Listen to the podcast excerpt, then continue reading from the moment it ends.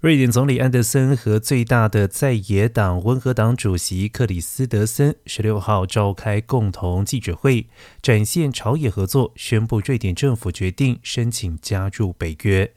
安德森表示，俄罗斯目前的情势看来是不会好转了，因此瑞典必须快速做出反应。而在这个危险的时刻，瑞典即将进入一个新的历史阶段，而瑞典将带着所有这些瑞典最好的能力面对未来的挑战。埃德森进一步说明，正式送出申请的时间还不确定，但确定会与芬兰同步进行。